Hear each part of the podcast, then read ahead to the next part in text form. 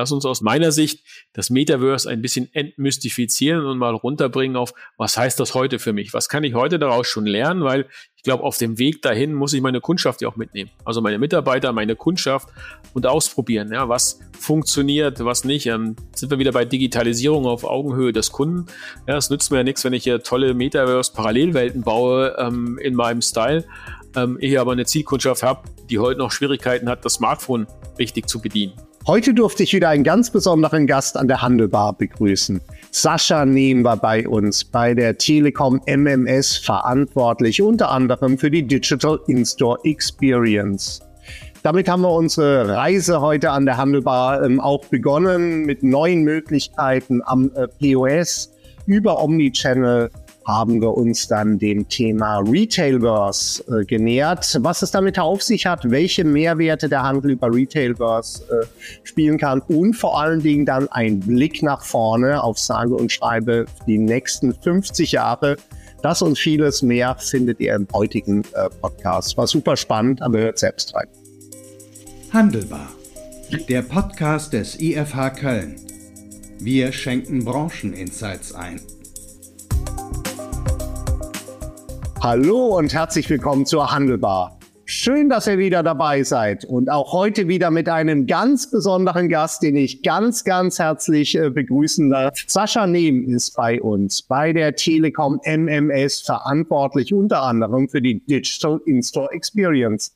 Hallo Sascha, grüße dich. Hallo Kai, grüß dich. Freue mich hier zu sein. Ja, toll, dass du äh, äh Zeit findest und du sitzt nicht in Bonn, äh, wie man vielleicht vermutet, wenn man die Telekom hört, haben wir ja alle das große magentafarbene T vor Augen. Ja. Ähm, erzähl doch mal ein bisschen was zur Telekom MMS und wie ihr in dem Telekom-Verbund äh, hier dann auch aufgestellt seid. Vielleicht als Start und dann kommen wir natürlich zu dir als Person. Das ist ja auch super spannend. Ja, genau. Die Telekom MMS ist am Ende schon ein ja, recht langes Unternehmen, das seit über 26 Jahre besteht. Wir fokussieren uns ähm, ganz stark als ähm, Digitalisierungsbeschleuniger, Accelerator in unterschiedlichsten Bereichen, ja, technologiegetrieben. Ja, wir haben ungefähr 2000, über 2000 Digital ähm, Native und Nerds, ähm, die sich um Technologiethemen kümmern und ähm, die auch dann zur Anwendung bei unseren Kunden bringen. Ja, die Telekom entwickelt sich ja auch weiter, ähm, forciert sich ähm, sind wir gerade dabei oder sind wir Mitglied der T-Digital-Einheit der Telekom, die jetzt gegründet worden ist, die genau sich darum kümmert, im Verbund mit ähm, zwei weiteren ähm, Partnerunternehmen der Telekom, der TSEC und der IoT, quasi ähm, Business Value zu generieren. Ja, normalerweise in Deutschland wird die Telekom ja als Infrastrukturlieferant, ja, Security, ähm, WLAN, Netzwerke, Telefonie wahrgenommen. Und das ist natürlich auch die Kernkompetenz, die darunter steht. Aber die Idee ist natürlich basierend jetzt auch mit dem Setting Business Value zu kreieren, ja, mit Geschäftskunden darauf, ähm, natürlich auf diesen Infrastruktur dem Mehrwerte zu generieren, die dann wieder zu mehr geschäftlichen Erfolg auch unserer Kunden führen. Ja, und wir als MMS sind jetzt quasi da, ähm, stehen für die Digitalisierungsthemen, aber auch wir sind branchenorientiert aufgestellt ähm, das heißt, wir begegnen den Ganzen mit Branchenexpertise. Im, ich komme aus dem Market Cluster Retail, aber wir haben auch noch äh, Manufacturing, Emerging Markets, Public Health, also als Branchen, wo am Ende Kollegen von mir mitarbeiten, die ähm, sich auch mit unseren Kunden auf Augenhöhe unterhalten können. Es geht nicht nur um Technologie, es ist nicht Digitalisierung der Technologie wegen, sondern am Ende Digitalisierung auf Augenhöhe des Kunden. Das ist so ein bisschen mein Motto auch. Und ähm, ganz speziell versuchen wir natürlich dann auch das Leistungsportfolio in unserem Bereich auf den Handel ähm, zuzuschneiden. Klingt äh, äh, super spannend, also wieder ein ganz anderer Zweig. Wir hatten hier in der Handelbar äh, ja, Georg Schmitz-Atze, mal zuerst verantwortlich bei der Telekom Deutschland hier für das Filialgeschäft. Also ganz anderer Zweig und auch bei dir brauche ich nicht anrufen, wenn ich einen Breitbandanschluss äh, benötige, sondern es geht um spannende Themen äh, der, der Digital äh, In-Store Experience und mehr, wie wir ja gleich dann auch noch äh, diskutieren äh, werden. Jetzt sind wir ja direkt und das ist einfach so, wenn man so eine große, starke Marke wie das große T dann auch äh, vertritt, äh, vielleicht auch naheliegend, da haben wir erstmal begonnen beim Unternehmen. Aber bevor wir jetzt in Medias Res gehen, wir haben eine ganze Reihe von spannenden Themen natürlich, die wir diskutieren äh, wollen. Sascha, was sollte man denn über dich wissen? Was treibt dich um? Genau, also mich, mich umtreibt am Ende genau diese Digitalisierung des Handels schon seit mittlerweile, glaube ich, über 15 Jahren. Ja. Ähm, bin jetzt bei der Telekom MS seit zwei Jahren, ähm, immer schon in dieser Branche Retail, aber ich habe davor über 15 Jahre bei namhaften deutschen Händlern gearbeitet, also wirklich Handelserfahrung ähm, gesammelt und habe diese Händler konzeptionell, Geschäftsmodellentwicklungsmäßig ähm, vom Stationärhandel über Online zu Multichannel, Cross-Channel, ähm, Omnichannel, also welcher Kanal auch immer, geführt in die neue Welt.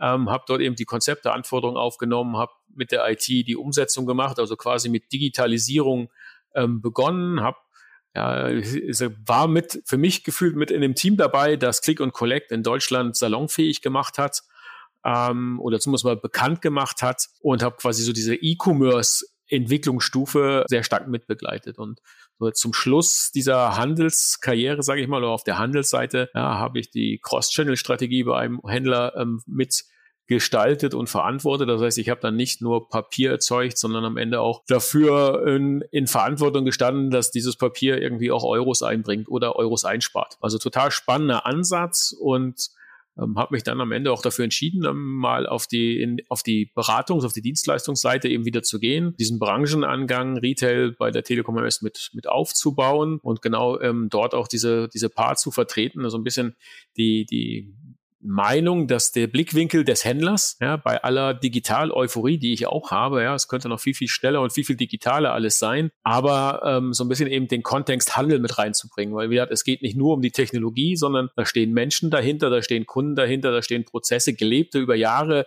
gelebte Prozesse dahinter, die kann man nicht so einfach ähm, digitalisieren in Nullen und Einsen. Und das ist halt so eine Aufgabe, so ein bisschen diesen Retail-Kontext herzustellen. Die zweite ist, aus diesem MMS-Portfolio, Technologie-Portfolio, was wir haben, mit den Kollegen zusammen ein Retail-relevantes Portfolio zusammenzustellen, was dann wirklich ähm, auch dann bei unseren Kunden ja für Mehrwerte sorgen kann. Und der dritte Aspekt ist natürlich dann der, der Sales-Aspekt, also die Sales-Orchestrierung zusammen mit dem Telekom-Vertrieb, ähm, Kundentermine wahrzunehmen, ja, eben dann auch dort ähm, ja, zu Abschlüssen zu kommen. Da ist viel Leidenschaft ähm, auch, auch äh, mit dabei, Sascha. Ich vermute äh, darauf hin, dass du die auch nicht einfach ablegst, wenn du jetzt äh, selber hier dann auch Ladengeschäfte aufsuchst. Schaust du da auch mit dem, mit dem Blick da, gehst du rein und sagst, was ist da jetzt hier an Technologie äh, äh verbaut? Welche digitalen Services werden mir hier angeboten? Äh, wie machen die Kollegen das äh, vor Ort? Oder legst du das dann doch irgendwo dann ab? Und das eine ist der der berufliche äh, Blickwinkel, das andere ist das private Shopping-Erlebnis, das muss ich nicht unbedingt verknüpfen.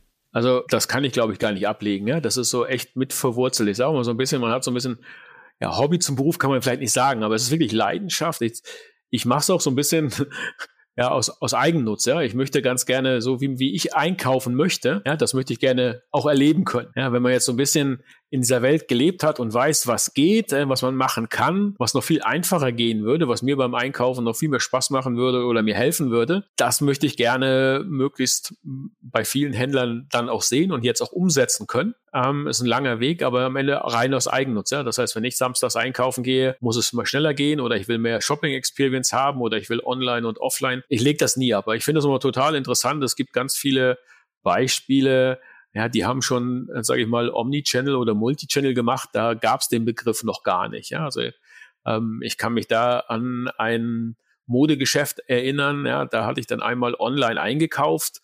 Ja, und fünf Jahre später bin ich in ein Stationärgeschäft von denen gegangen und die wussten noch, was ich vor fünf Jahren online gekauft habe. Ja. Das heißt, ich konnte die gleiche Hose wieder kaufen. Das ist ein totales, tolles Erlebnis, ja. Und ähm, wenn man jetzt natürlich auch weiß, was geht und was noch besser gehen würde, guckt man natürlich schon noch genauer hin. Ja. Und ist doch total spannend, immer wenn man mal so im, um Deutschland herum guckt, ja, so gerade so Benelux, Holland oder auch in Österreich, was da denn schon geht, ja, und wo wir dann doch in Deutschland ab und zu noch ähm, hinterherhinken, ähm, ist es immer ganz interessant, dadurch auch inspiriert zu werden. Also selbst im Urlaub kann ich das nicht ablegen. Ähm, es ist aber kein Stress, es ist einfach auch Erholung. Gut, dann berichte doch mal dein äh, letztes äh, Urlaubserlebnis im Handel. Mehr äh, Frust oder mehr Lust? Jetzt muss ich überlegen, wann ich das letzte Mal Urlaub hatte. Ja. Nein.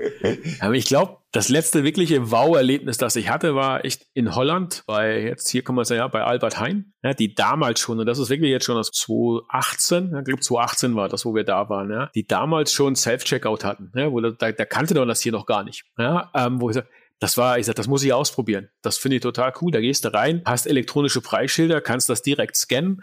Ja, ich bin ein bisschen an der Sprache gescheitert ähm, und konnte es dann auch nicht so richtig vollenden, aber allein das nur das auszuprobieren fand ich schon toll und das zu sehen, weil ich muss nicht an die Kasse stehen, ich kann da einfach, zeig den QR-Code cool und gehe durch, ja. Ähm, und so lässt man sich da sicherlich durchaus echt mh, hm, inspirieren, wie es woanders geht. Oder in, wir waren häufiger mal in Frankreich im Urlaub. Ich finde, in Frankreich hat jeder Kleinstsupermarkt ist voll ausgestattet mit elektronischen Preisschildern. Da frage ich mich immer, warum das in Deutschland nicht der Fall ist.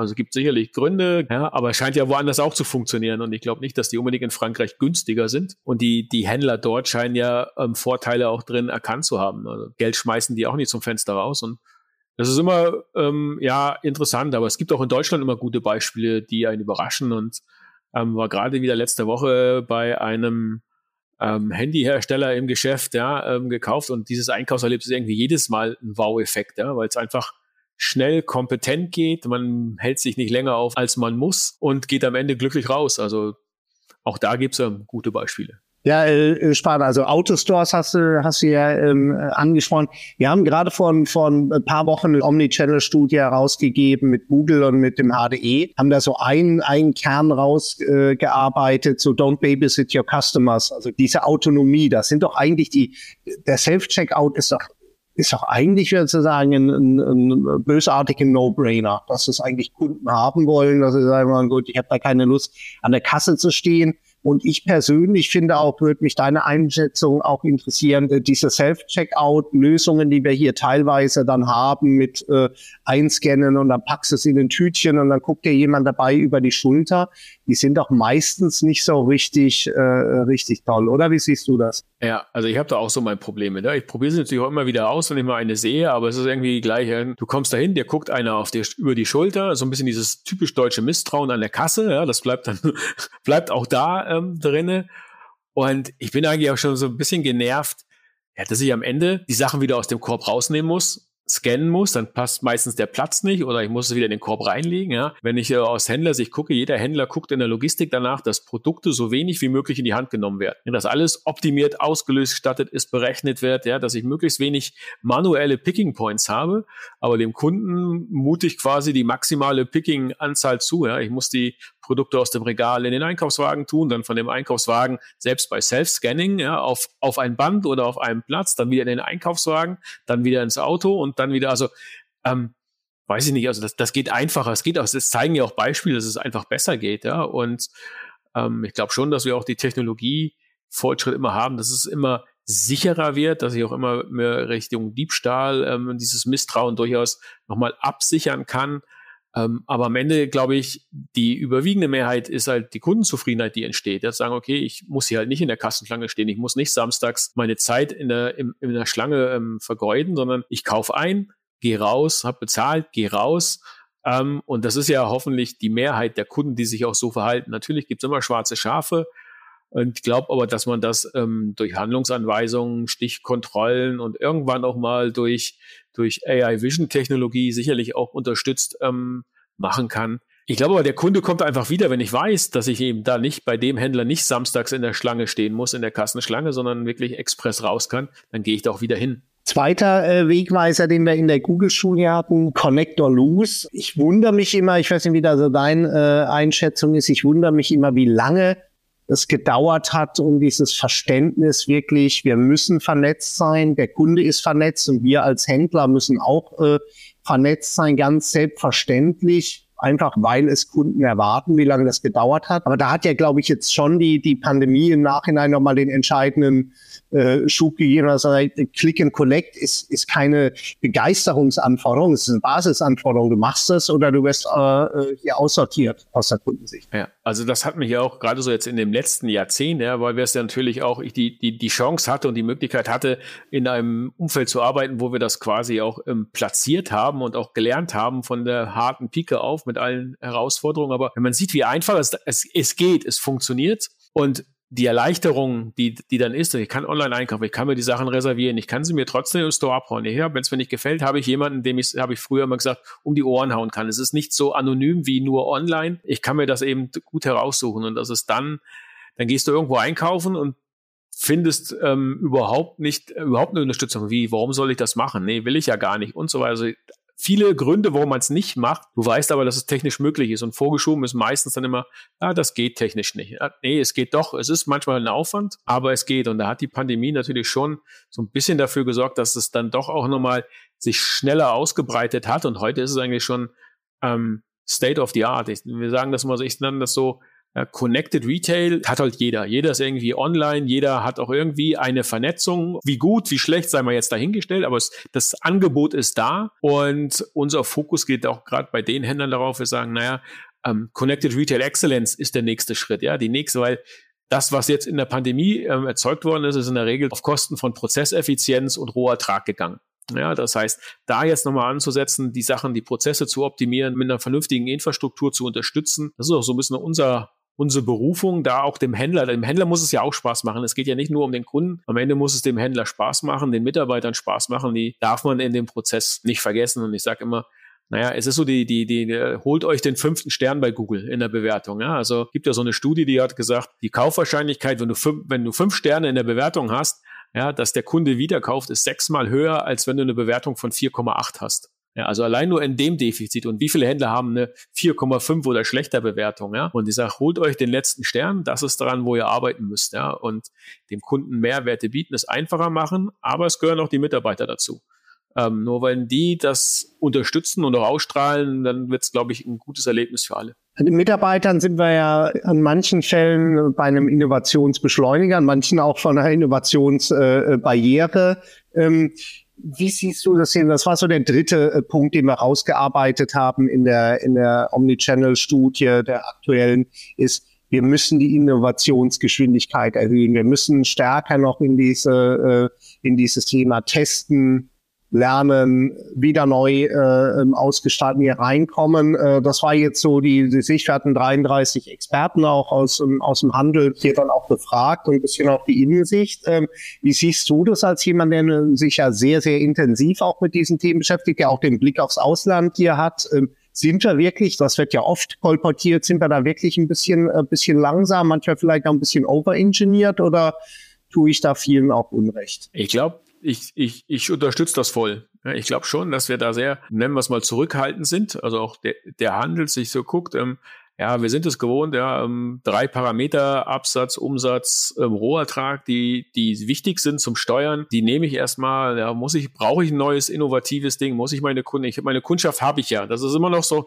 sehr weit verbreitete Denke, ja, ähm, die da ansteht. Und ähm, gerade wenn es um innovative Themen geht, hm, soll ich das, ist aber auch viel aus der Vergangenheit, glaube ich, da wurde sofort aus so einem Projekt, innovatives Ding, ein Projekt, ja, ich sag mal, wir haben Sales Tablets ein, wollten wir einführen in, in den Märkten ne, als Unterstützung. Da wurde dann sofort gedacht, ja, okay, das ist dann aber, ich muss dann in x Märkten x Mitarbeiter ausstatten, das geht gleich in Millionenhöhe, das rechnet sich nie. Statt einfach nur zu sagen, lass uns das mal anfangen. Lass uns doch einfach mal eine Region ausstatten, eine Stadt, vier Märkte, einfach mal, ja, klein anfangen, langsam weiterentwickeln und nicht immer gleich den vollblown Ansatz wählen. Wir müssen immer alle glücklich machen. Ich glaube, das verhindert uns so ein bisschen in der Denke. Das ist ein bisschen besser geworden, so dieser MVP-Ansatz zu sagen, okay, lass uns mal mit einem kleinen Proof of Concept anfangen, den wir immer weiterentwickeln, aber wir auch jederzeit die Möglichkeit haben, ähm, zu stoppen und zu sagen, ähm, okay, das war's nicht, wir machen es anders oder wir lassen es. Also dieses ja, Fail fast, Learn fast ist durchaus, findet man immer häufiger. Ich glaube, es gibt einige Händler, die haben sich ähm, im Mindsetting auch total reorganisiert, haben da auch einen komplett neuen Ansatz, einen agileren Arbeitsansatz drinne und ähm, bringen viel mehr auch Funktionalität schneller ähm, raus. Bevor wir äh, gemeinsam ins Retailverse eintauchen, äh, Sascha, ähm, was ist so aus deiner Sicht so Next Big Thing? Jetzt, wenn wir an, an Digital In-Store Experience äh, denken, was erwartest du? Beim, gehen wir vielleicht mal, ist auch fies jetzt äh, kategorieübergreifend, gehen wir mal auf Fashion. Wichtige Branche, da gibt's ja auch tolle Anwendungsfälle. Was erwartest du da jetzt, äh, jetzt dieses Jahr, nächstes Jahr? Was werden wir mehr sehen? Also gefühlt würde ich sagen, jetzt im Bereich FMCG sind das die Autostores. Da sehen wir, dass da einige äh, jetzt äh, Rewe, glaube ich, voran äh, hier an arbeiten. Was wäre es jetzt so bei Fashion beispielsweise aus deiner Sicht? Was erwartest du? Da gibt es mehrere Themen oder kann man das noch gar nicht sagen? Also ich glaube, bei Fashion, glaube ich, dass es der Trend stärker zu Online hin ähm, zunimmt. Dass ich dort viel mehr, ich sag mal so, haptische Erlebnisse auch ins Online-Geschäft mit reinbringe. Also dass ich mir durchaus, ja, kann ich mir gut vorstellen, über einen eigenen Avatar ähm, die, die, die Mode präsentiert bekomme, dass meine Maße, dass viel mehr Daten von mir vorhanden sind und ich einen viel stärkeren Match kriege, passt es mir oder nicht. Ja, also ich glaube, das ist auch so ein, so ein Punkt, auch jetzt mit der Überleitung Richtung, Richtung Retailverse oder so sagen, ich muss einfach ja als Kunde nochmal ganz andere Einkaufserlebnisse vielleicht auch bekommen. Vielleicht sogar, ähm, wenn man jetzt so sieht, was ChatGPT an Fortschritt, also wirklich als plötzlich als, als, als Quantensprung kann man es schon fast zeigen. Also gab es früher ja auch schon, auch vor ChatGPT, gab es solche Anwendungen ja auch schon, aber was ChatGPT jetzt dann leistet, ähm, zu sagen, naja, ähm, das brauche ich jetzt irgendwie auch online, ein neues, mehr Automatismen. Vielleicht brauche ich auch einen Einkaufsberater, einen Avatar, der dann genauso wie im Geschäft mich eigentlich berät. Ja, aber ich habe halt eben keine Person dahinter und der mir eine Modeberatung machen kann. Das wäre zum Beispiel zumal für viele Männer, glaube ich, durchaus. Es gibt ja mit Outfitterie, es gibt ja schon solche Formate, ja, aber ich kann mir durchaus vorstellen, statt jeden Monat ein Paket geschickt zu bekommen, dass ich quasi da eben ein Avatar habe, der mich wirklich, ein, ein Stilberater, der sagt, hey, komm, hier, nimm mal die Schuhe, magst du die?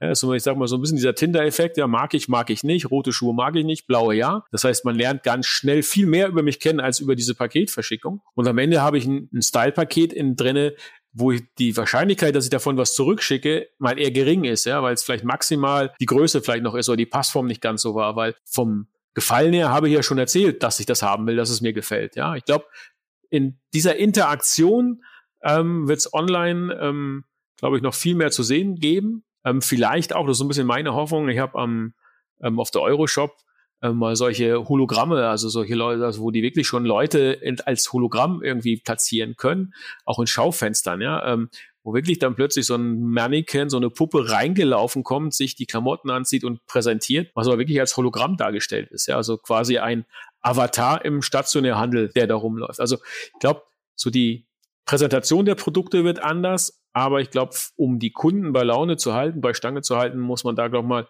ganz stark viel mehr Mehrwerte beim Einkaufen auch bieten. Vielleicht auch so ein bisschen gerichtet, dass ich eben nicht mehr fünf Klamotten Teile kaufe in unterschiedlichen Größen, um dann wieder viel zurückzuschicken, ja, sondern viel mehr in eine fokussiertere Beratung und es passt dann auch und es kommen weniger Retouren zurück. Für die Mehrwerte äh, werden wir gleich dann auch äh, diskutieren, wenn wir eingetaucht sind ins Retailverse. Bevor wir im Retailverse sind, äh, vielleicht äh, an dich erstmal die Frage Metaverse. Ja, es gibt nicht das eine Metaverse, es gibt äh, viele äh, Metaverse. Wie, wie, wie ist dein Blick auf, auf äh, Metaverse und in welchem Verhältnis dazu steht überhaupt Retailverse, einfach von der, von der Begrifflichkeit her, bevor wir über, die, über das Retailverse dann tiefer diskutieren? Ja, genau. Also, also aus meiner Definition, ja, es gibt ja ganz viele, wenn du das bei Google eingibst oder wahrscheinlich auch bei ChatGPT, kriegst du viele, viele, viele Ergebnisse zu. Und ich fand bisher bei meiner Recherche auch alle immer sehr zum, sehr wissenschaftlich. Ja, ähm, wo ich sage, boah, was heißt das für mich als Händler? Am Ende ist es für mich eine Evolution. Ja, du hast immer E-Commerce sind wir jetzt, ja, E-Commerce findet statt und Metaverse ist für mich so die nächste, der nächste große Endausbaustufe. Für mich persönlich mal, ich glaube eher Ende des Jahrzehnts als wirklich ähm, Mainstream. Also ja, gibt's heute schon. Es gibt Leute.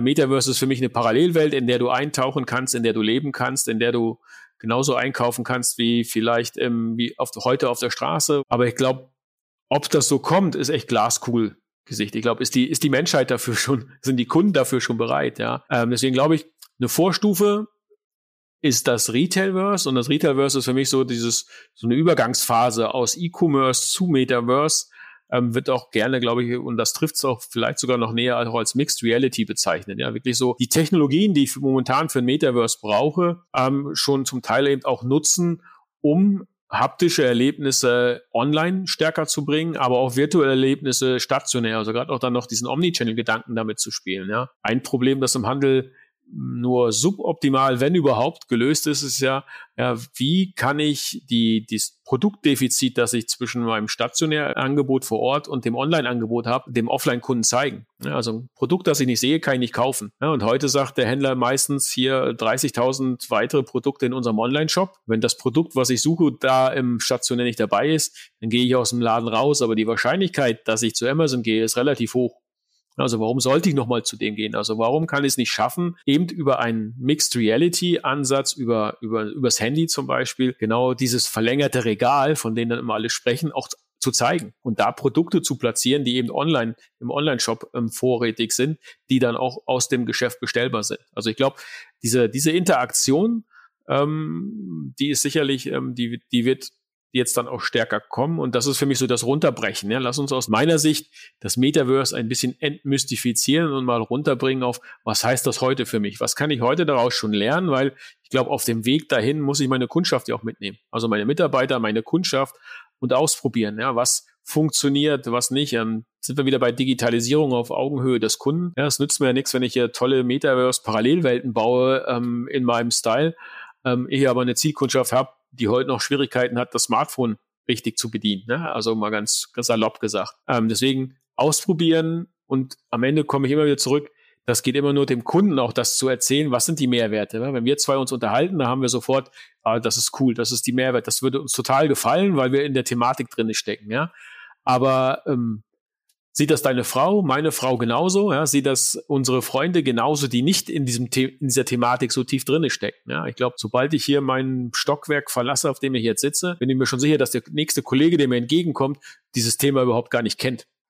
Also heißt auch, ich muss, ja, ist nur so schön, tue Gutes und rede drüber. Ja, wir müssen auch das erzählen, was der, was die Erwartungshaltung sein kann. Was, welchen Vorteil gewinnst du dadurch? Und dann wächst das der Kunde mit dem Angebot an und dann kann man das, glaube ich, auch ganz ähm, linear ähm, ausbauen und wirklich auch dann dieser MVP-Ansatz und sagen, okay, ich fange einfach mal an und dann ja, ähm, lerne ich und dann sehe ich ja, was funktioniert, was funktioniert nicht. Ich probiere mal was anderes aus und dann entwickelt sich was. Und wie schnell wir in ein Metaverse kommen, hängt, glaube ich, noch von vielen Parametern ab, was an Bandbreiten, was an Software, was an, an Devices dann auch noch dieses Jahrzehnt zur Verfügung kommt, weil ich persönlich, schweife ich vielleicht ein bisschen ab, aber ich finde es total spannend, so diese Fragestellung, die stelle ich auch gerne meinen Kunden, ja, ähm, wie kaufen wir 2030 ein?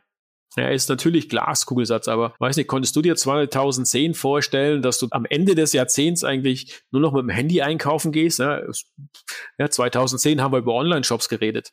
Ja, und so der erste Schritt war, wie bringe ich die Offline-Welt in die Online-Welt mit rein. Ja, da konnte sich keine, da gab es noch nicht mal Smart, also die Smartphones mit der Bandbreite, dass du das konntest. Ja, und neun Jahre später war gab's gar gibt's gar nichts anderes mehr. Und jetzt ist die Frage mit den ganzen neuen Technologien, die wir am Markt haben, mit KI, mit Quantencomputing, das vielleicht zum, in, in der zweiten Hälfte kommt, ähm, was da noch möglich ist.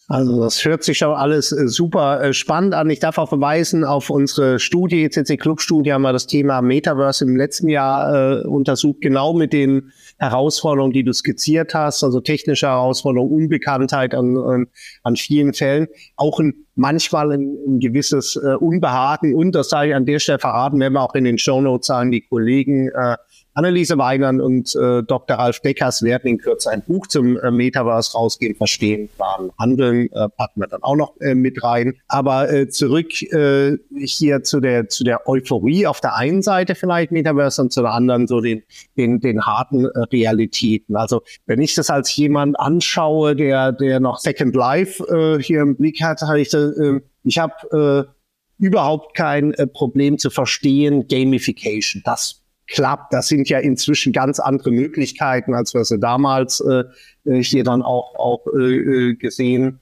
äh, haben. Aber darüber hinaus, also bei dem, bei dem Einkaufserlebnis ähm, tue ich mich manchmal schon ein bisschen schwerer. Ich sage bei vielen Käufen natürlich, der Shop von Amazon, sagen wir mal, der sieht ja eigentlich immer noch so aus, wie wir ihn damals kennengelernt äh, haben. Die Experience ist, äh, wenn ich irgendwas suche, jetzt auch so äh, lala. Ähm, Trotzdem ist es ja in vielen Fällen One-Click. Es ist eine ganz einfache, schnelle Geschichte. Also hast du irgendeine Fantasie? Also wir können ja gleich über das Thema Erlebniskauf, da kann ich mir Sachen vorstellen, aber für den Versorgungskauf siehst du da irgendeinen Anknüpfungspunkt, wenn ich, wenn ich sage, ich brauche jetzt einfach nur ein Ladekabel, ich brauche jetzt einfach nur hier ein Rasenmäher, ein Akku oder was weiß ich was, also solche, solche Sachen für, für einen klassischen Versorgungskauf, siehst du da irgendwas? Oder ist es doch eher ein Thema, ich verweile in diesen, in dieser Umgebung Umgebung und aus der Umgebung heraus entsteht dann irgendwo ein Kaufimpuls? Oder glaubst du, wir suchen dann auch gezielt das Retailverse auf, um zum Versorgungskauf zu tätigen? Also, wenn ich das Retailverse eben als Mixed Reality erstmal sehe, als, als erster Schritt dahin, ja, ähm, ich glaube, was sind erstmal überhaupt Voraussetzungen. Also wir, wir gehen jetzt ja nicht, also viele denken ja immer, das hat ja auch ähm, unsere Erkenntnisse, unsere Umfrage gezeigt, ähm, wenn Leute an Metaverse denken, denken sie sofort, verbinden sie sofort VR-Brillen damit. Ja, und wenn man sich mal so umfragt, ja, wer von den Kollegen oder wer, wer hat eine VR-Brille daheim, wer hat sowas schon mal genutzt, da, da sagen alle,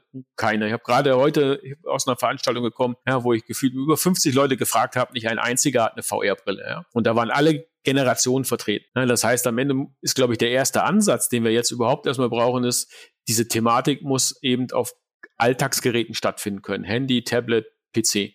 Und dann glaube ich schon, also wenn du jetzt sagst, ich habe, ähm, ich gehe mit meinem Handy in, in, in den Lebensmitteleinzelhandel, ja, das ist so eine Funktion, die ich zum Beispiel vermisse. Ja, wenn man guckt, was es alles für Unverträglichkeiten, Allergien gibt, was Leute haben können, ja, ähm, versuch mal dafür einzukaufen. Also ich musste mal, mal so eine Eigengeschichte für meine Tochter, für eine Geburtstagsfeier ähm, Sachen einkaufen und die hat ganz viele Freundinnen mit unterschiedlichen Unverträglichkeiten. Ich wusste gar nicht, dass es überhaupt so viele gibt. Da jetzt für jeden dann das Richtige dabei zu haben, dann gehst du in den Supermarkt, dann gibt's vielleicht sogar einen Regalgang, die dann irgend sowas machen, aber du, das zu finden. Warum nicht mit dem Handy ans Regal rangehen und ich krieg sofort mit, wenn ich die Parameter eingebe, angezeigt, das kannst du kaufen, das nicht. Ja, das ist ja auch schon eine Art von Mixed Reality. Ja, ähm, im einfachsten weiß, aber es ist ein mehr, das würde mir einen Mehrwert bringen, ne? bevor jedes Mal, was passiert heute, du bist am Regal, okay, das könnte sein, das sieht lecker aus und nimmst das Produkt raus ja, wenn du schon ein bisschen älter bist, so wie ich, dann, dann sagst du, okay, ich mache mir ein Foto mit meinem Handy und scroll dann, zoom dann rein, um das lesen zu können, ja, und verstehe dann trotzdem nur die Hälfte. Ähm, ich finde, das sind schon kleine, kleine Schritte in die Richtung, ja, und das ist Erlebniskauf auch, gerade am Anfang zumindest mal, weil es einfach ein Wow-Effekt ist. Das hat für mich auch eine Kundenbindung, weil ich glaube, die Kunden kommen dann auch wieder, weil du willst irgendwann diese Sucherei nicht mehr haben. Und es ist am Ende auch Verbrauchsmittelkauf, die, den du da drin hast. Aber ja, ich gebe schon, wenn du jetzt mal richtig guckst, zum Abtauchen in ein Metaverse, in wirklich eine Parallelwelt zum Kaufen von Akkukabeln extra, tue ich mich schwer mit. Ja, deswegen da habe ich auch, also vielleicht ist es eine jüngere Generation, die heute schon eben ähm, in den neuen ähm, Sim 4 und wie sie da alle halten, in diesen, in diesen Games dann auch schon leben, die dann eine andere Haltung mitbringen oder sagen, na, ich, ich halte mich eh spielerisch in irgendwelchen Parallelwelten auf, dann will ich auch gleich beim Spielen einkaufen gehen. Aber ich glaube, da, ist, da steckt noch viel Fantasie und Vision drin. Also tue ich mich auch schwer, das schon als eine Realität zu sehen, die da kommt. Ja, aber mit dem mit dem mit dem äh, Lebensmittelbeispiel hast du mich ja schon gekriegt. Ich habe mich ertappt gefühlt. Zum einen, ich bin auch Allergiker und zum anderen, ich habe auch dieses Problem, dass äh, Schriftgröße 4 braun auf schwarzem Untergrund für mich dann auch schwer äh, lesbar ist und äh, so der Einkauf äh, von manchen Produkten dann äh, eher dann auch eine Quälerei ist. Also das ist schon mal eine ganz spannende Geschichte. Ich äh, könnte mir auch vorstellen, dass man vielleicht ja dann auch erstmal in, in Bereichen, wo wir diesen Entertainment-Faktor hier stark sehen, äh, dass, dass da Anwendungen vielleicht kommen. Ich denke an Sports. Ähm, hätte ja wahrscheinlich, ich weiß ja, ob du es richtig prognostiziert hast, das Thema E-Sports. Ähm, wurde ja auch lange belächelt. Äh, heute füllt äh, doch ja auch Hallen und hat ja dann auch Möglichkeiten. Ich bin in dieser Umgebung und, und kann da vielleicht schon entsprechend agieren. Äh, siehst du das auch? Also, dass wir da vielleicht eher, dass es, dass es über dieses Erlebnisthema ähm, der, der entscheidende Impuls kommt. Ja, ich glaube, das, das entscheidende Impuls ist Erlebnis.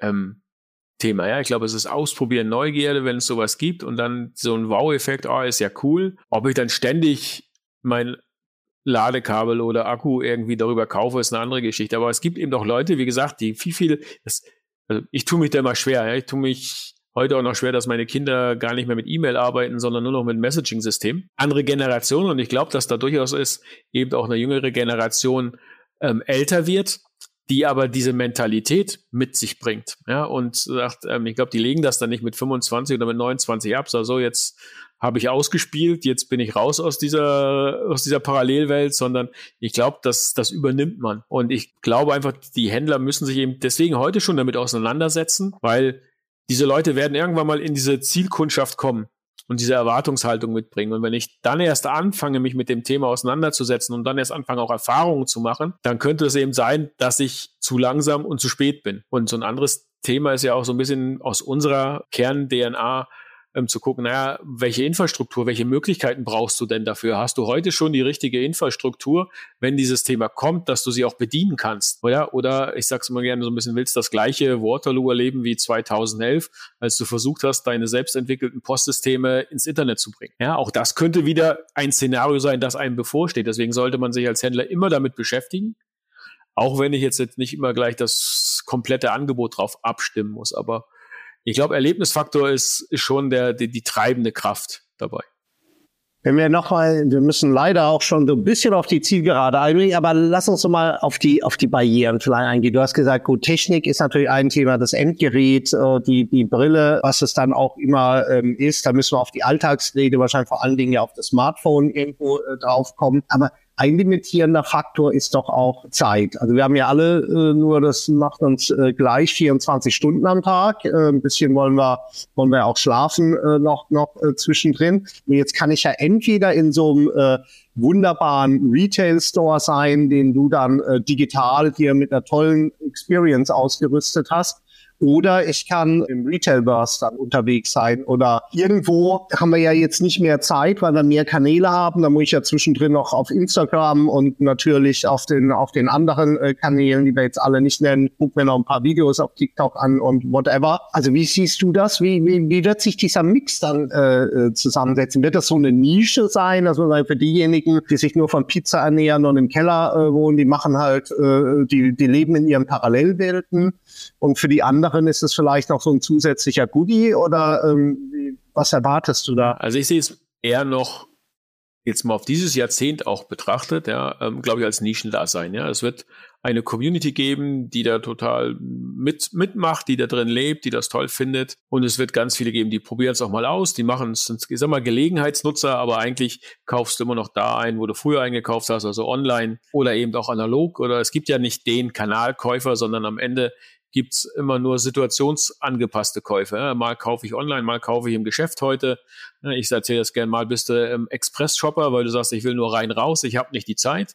Und mal sagst du, ich will heute einfach mal zwei Stunden mich inspirieren lassen, ich will shoppen gehen. Und deswegen musst du als Händler ja heute schon beide Charaktere erschlagen, also anbieten, Lösungen für parat haben, weil es eben nicht ich habe zehn von den Kunden und zehn von denen, sondern ein Kunde ist beides, mal so, mal so. Und ich glaube, dass man durchaus eben genau schon, das ist dann die dritte Person, die es dann gilt, ja, vielleicht den Parallelweltkunden mit ähm, zu genießen, der einfach keine Lust mehr hat, zu Hause am, am, am PC oder am Handy ähm, 2D langweilig hinzugehen, sondern der will dann, der setzt dann auch zu Hause seine VR-Brille auf, die er hat, ähm, und taucht dann in dieser Welt ab. Und vielleicht ist es ja so, es gab doch mal ähm, ach, wie hieß dieses Spiel? Farm irgendwie oder so, und ich bin kein Gamer, aber da hast du einen Bauernhof halt geführt, ja, Farmville und wie die hießen, ja, wo du dann ja auch, auch ähm, Sachen, Sachen zukaufen kannst, du konntest und so, ja, da haben die ja Geschäft mitgemacht.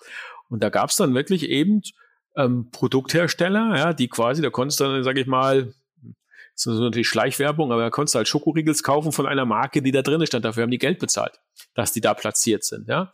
Und daher kann ich mir durchaus vorstellen, dass dann plötzlich der Tante Emma Laden von nebenan plötzlich auch in irgendeinem World of Warcraft 3D-Game drinne ist. Ein bisschen übertrieben, aber ja, also Fantasie ist erstmal grenzenlos. Ich glaube, das ist das Schöne.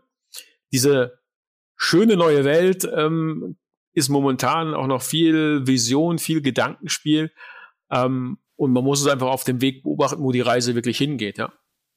Ja, jetzt hast du meine vorletzte Frage schon direkt, ohne dass ich sie gestellt habe, äh, beantwortet, äh, wie das Retail was Ende des Jahrzehnts aussehen äh, wird. Wir haben unsere gemeinsame Reise heute ja begonnen jetzt mit der In-Store Experience, also Digital In-Store Experience. Und, wenn wir da nochmal jetzt den Bogen aufspannen, ruhig auch, wenn du dir das zutraust, bis Ende des, des Jahrzehnts, wie stark wird sich das verändert haben, äh, nach deiner Meinung aus, von dem, was wir, was wir aktuell jetzt äh, äh so kennen? Glaubst du, das sind jetzt auch so, so punktuelle Veränderungen? Äh, glaubst es wird wirklich ein grundsätzlich anderes äh, äh, Einkaufsverhalten, äh, nicht Einkaufsverhalten, sondern Einkaufserlebnis dann auch sein, was wir, was wir da vor Ort haben? Jetzt muss ich unterscheiden zwischen was ich denke und was ich wünsche.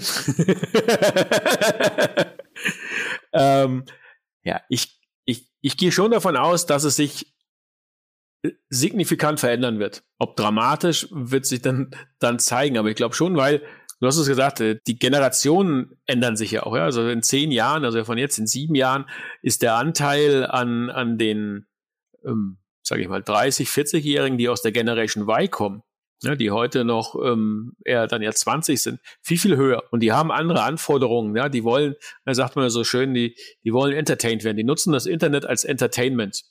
Ja, ähm, und das ist das, was der Handel ja gerade versucht herauszufinden, was das für ihn heißt, Entertainment. Ja? Und das ist halt mehr als nur Messaging oder Videostreaming. Ja? Also was heißt das im Handel?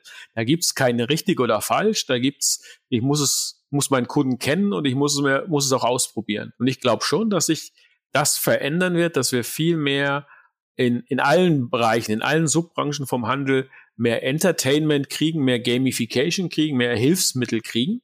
Ja, ähm, und dadurch das Einkaufen anders wird. Ja, ich bin fest davon überzeugt, mir hat man schon vor 15, na, vor 13 Jahren gesagt, der Einzelhandel ist tot und davor hat man es auch schon erzählt und er ist immer noch da und der wird auch noch in 30 Jahren da sein. Er wird nur komplett anders sein. Es ist nicht mehr so dieser Palettenabverkauf, sondern es wird vielmehr eine Begegnungsstätte, eine Erfahrungsstätte ähm, werden, die sogar vielleicht, und jetzt mache ich mal einen Ausblick, der mir über 20, 30 vielleicht noch dann hinausgeht, und du sagst, naja, ich, ich gehe zwar in einem physischen Geschäft, kann aber trotzdem virtuell das Geschäft auch virtuell mit, mit virtuell, also mit Leuten, die daheim sitzen, mich da treffen oder so. Ja, also das ist das Schöne. Nach vorne raus kann man ganz viel, viel zusammenspinnen, zu philosophieren, ja. Ähm, in 50 Jahren sind wir, glaube ich, dann nicht mehr diejenigen, die das liefern müssen. Aber ich hoffe, na, auch ein, ja doch, ich, es gäbe noch eine Chance, dass ich zumindest gucken könnte, schau, ich habe damals recht gehabt. Sehr schön, das werden, das werden wir vielleicht dann auch äh, in 50 Jahren dann erfahren. Bei mir äh, halte ich die Wahrscheinlichkeit relativ, äh, relativ äh, gering, aber äh, ich finde es toll, heutzutage traut man sich ja kaum fünf Jahre vorauszuschauen, wenn man auch mal so weit schaut. Du hast aber angekündigt, dass wir müssen unterscheiden in das, was du glaubst und das, was du willst und wünschst. Äh, Würdest du dir auch so eine Zukunft äh, wünschen, gemeinsam, wo diese Sachen so zusammenschwelzt, wo wir diesen Entertainment-Faktor haben, wo man sich dann äh, vor Ort auch äh, tatsächlich mit Leuten, die, äh, die zu Hause sitzen, dann auch, auch treffen kann? Oder sagst äh, nee, eigentlich ist mir das dann vielleicht doch ein bisschen too much? Äh, so viel darf ich fragen. Gen Z sind wir ja beide nicht mehr und werden es auch ja, nicht. Also ich glaube, es würde auf meinen Lebensalltag nicht passen. Wir haben das Glück, in innovativen Themen ähm, arbeiten zu können und auch denken zu können. Aber diese Bereitschaft, auch sich das immer alles wieder neu zu erlernen. Ich meine, in zehn oder in sieben Jahren sind wir auch sieben Jahre nochmal älter. Ich glaube, ich wird schon, also man ist ja auch ein Gewohnheitstier und wenn älter wird, ist man nicht mehr ganz so flexibel und irgendwann macht das ja heute schon. Ja? Also wenn irgendwer ankommt und sagt, ich habe hier ein Android-Handy, kannst du mir da helfen? Dann sage ich, gehe zu meinen Kindern. Ich habe keine Ahnung ja, ähm, von, von Android. Das ist nicht mein Ding und ich will mich damit auch nicht mehr beschäftigen. Ich will es einfach haben. Ja? Ähm, und das ist eben das, was ich mir wünsche, dass ich in sieben Jahren durchaus trotzdem sagen kann, dass das Einkaufen für mich immer noch es einfacher ist vielleicht auch wie heute, dass ich meine Produkte bestellen kann, bekommen kann, erreichen kann zu dem Zeitpunkt, wann ich will, ähm, auch mit einem Erlebnis, das ich ähm, unterschiedlich habe. Durchaus gerne auch, da bin ich durchaus offen bereit zu sagen, ich, ich habe eben auch eben über 3D-Ansichten oder vielleicht gibt es noch irgendwelche haptischen Dinge, dass ich Sachen auch irgendwie berühren kann oder so, ja. Das würde ich mir durchaus machen wenn es dann aber auch ähm, käuflich ähm, erwerbbar ist, ja, also nicht für jeden Preis. Ich finde auch diese ganze Digitale, auch so wie wir jetzt dann hier gerade zusammensitzen und sagen, du kannst halt von zu Hause arbeiten, von jedem Ort der Welt eigentlich arbeiten, sofern du Internet hast, ja, kannst Meetings machen, das ist schön. Es gibt dir andere Freiheiten, aber ich finde es auch immer schön, wieder ins Büro zurückzukommen und auch mit den Menschen physisch mir gegenüber zu sitzen. Und es ist halt im Büro, finde ich, eine ganz andere Erfahrung, weil du durchaus viel schneller auch mal einen Smalltalk hast, einen Austausch hast, was digital natürlich geht, aber die Hemmschwelle, das zu machen, wesentlich größer ist. Und das wird beim Einkauf auch sein. Das war ein wunderbares äh, Schlusswort. Äh, Sascha, vielen, vielen Dank für deine, für deine Zeit, für deine Insights, für deine Einschätzungen und für deine Wünsche. Dankeschön und dann gucken wir mal in 50 Jahren, was draus geworden genau, ist. Genau, wir treffen uns in 50 Jahren wieder.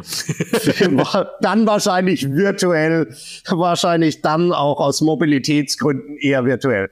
Vielen Dank, Sascha. Tschüss nach äh, Augsburg in, in dem genau. Fall. Tschüss.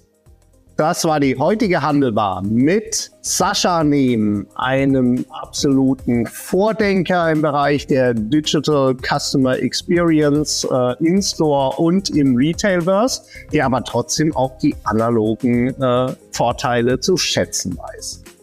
Und auch in 14 Tagen begrüße ich an gleicher Stelle wieder einen spannenden Gesprächspartner aus der Handelswelt. Ähm, seid gespannt, abonniert diesen Podcast und bis zum nächsten Mal sage ich Dankeschön und bleibt gesund, erfolgreich und zuversichtlich. Tschüss aus Köln.